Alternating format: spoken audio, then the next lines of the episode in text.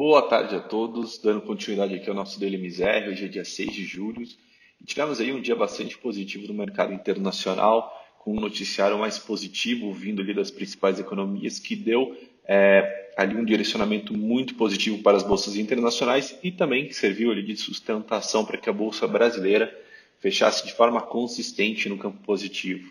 É, nessa segunda-feira aí, depois da volta do feriado da independência dos Estados Unidos, o bom humor do mercado é, foi, foi atribuído ali é, majoritariamente a dois fatores, né? O forte rally nas ações chinesas, que após um editorial do veículo estatal do país ter reforçado a importância de um bull market para as ações locais e a melhora nos indicadores econômicos globais, é, foram ali é, os dois principais fatores. Então, teve um editorial estampado ali na primeira página do China Security Journal, que é um dos é, veículos mais influentes estatal do país, onde ele disse promover um mercado de alta saudável é importante nessa era pós-pandemia. Isso deu ali um certo fôlego para as ações chinesas que operaram em otimismo durante grande parte da manhã. É, quando a gente olha os indicadores lá fora, o índice acionário de Xangai composto ele saltou 5,71%, esse é o maior fechamento do índice desde fevereiro de 2018, é, enquanto outros é, indicadores como o CSI 300 subiu ali 5,66%. É, esse otimismo é, visto na Ásia, ele contaminou também outros países, é, principalmente quando a gente vai na Europa, a gente teve dados que mostraram é, uma melhora no mercado, então as encomendas, por exemplo, da indústria alemã se recuperaram em 10,4% em maio, após uma queda forte, né, durante o lockdown de abril. E as vendas de varejo também na zona do euro mostraram ali é, mostraram-se mais fortes é, do que o esperado em maio, com uma alta de 17,8%, e aí novamente superando as expectativas dos economistas, que era de 14%. É, nos Estados Unidos, como a gente já mencionou na, na sexta-feira passada, a gente teve uma melhora dos indicadores também, então, o que esse otimismo como um todo deu ali, é, de forma bastante robusta, a uma recuperação para as bolsas é, americanas, né, que continuam aí a sua trajetória positiva. O Dow Jones fechou o dia com ganhos de 1,78, a S&P avançando 1,59 e a Nasdaq ali subindo 2,21. E aí, quando a gente vai é, para o mercado, o mercado europeu, o índice Eurostox 600 fechou aí o dia de alta em 1,58. Como a gente vem acompanhando aí ao longo dos últimos é, meses, não poderia ser diferente. A Bolsa Brasileira normalmente acompanha né, o, a direção das bolsas internacionais em grande parte do tempo, mostrando uma alta correlação. Esse tom positivo vindo do exterior com essa sinalização do governo chinês de estímulos para o mercado acionário foi aí o principal, é, o principal suporte para a Bolsa Brasileira, que fechou o dia em valorização de 2,24%,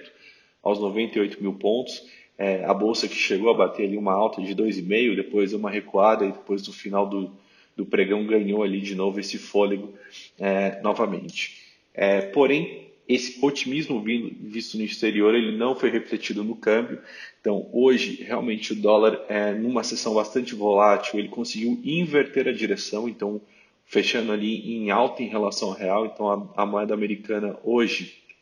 fechou se valorizando 0,72, né, numa cotação de R$ 5,35, ela que chegou a ser cotada em alguns momentos ali abaixo em 5,26. É, alguns motivos podem ter, podem ter causado aí essa, essa mudança de direção do dólar. É, não há nada aí que dê suporte para algumas é, explicações, porém uma das, das possibilidades é que você tem um fluxo de dinheiro saindo, ou seja, como a bolsa teve um dia forte de valorização, você pode ter muito investidor internacional que está liquidando ganho e tirando o recurso ali e levando para outras fronteiras, ou até mesmo mudando de país emergente, uma vez que a China aí teve esse impulso muito positivo, você pode ter uma troca de bolsa entre os próprios países emergentes. É, no entanto, eu acho que o que é interessante a gente observar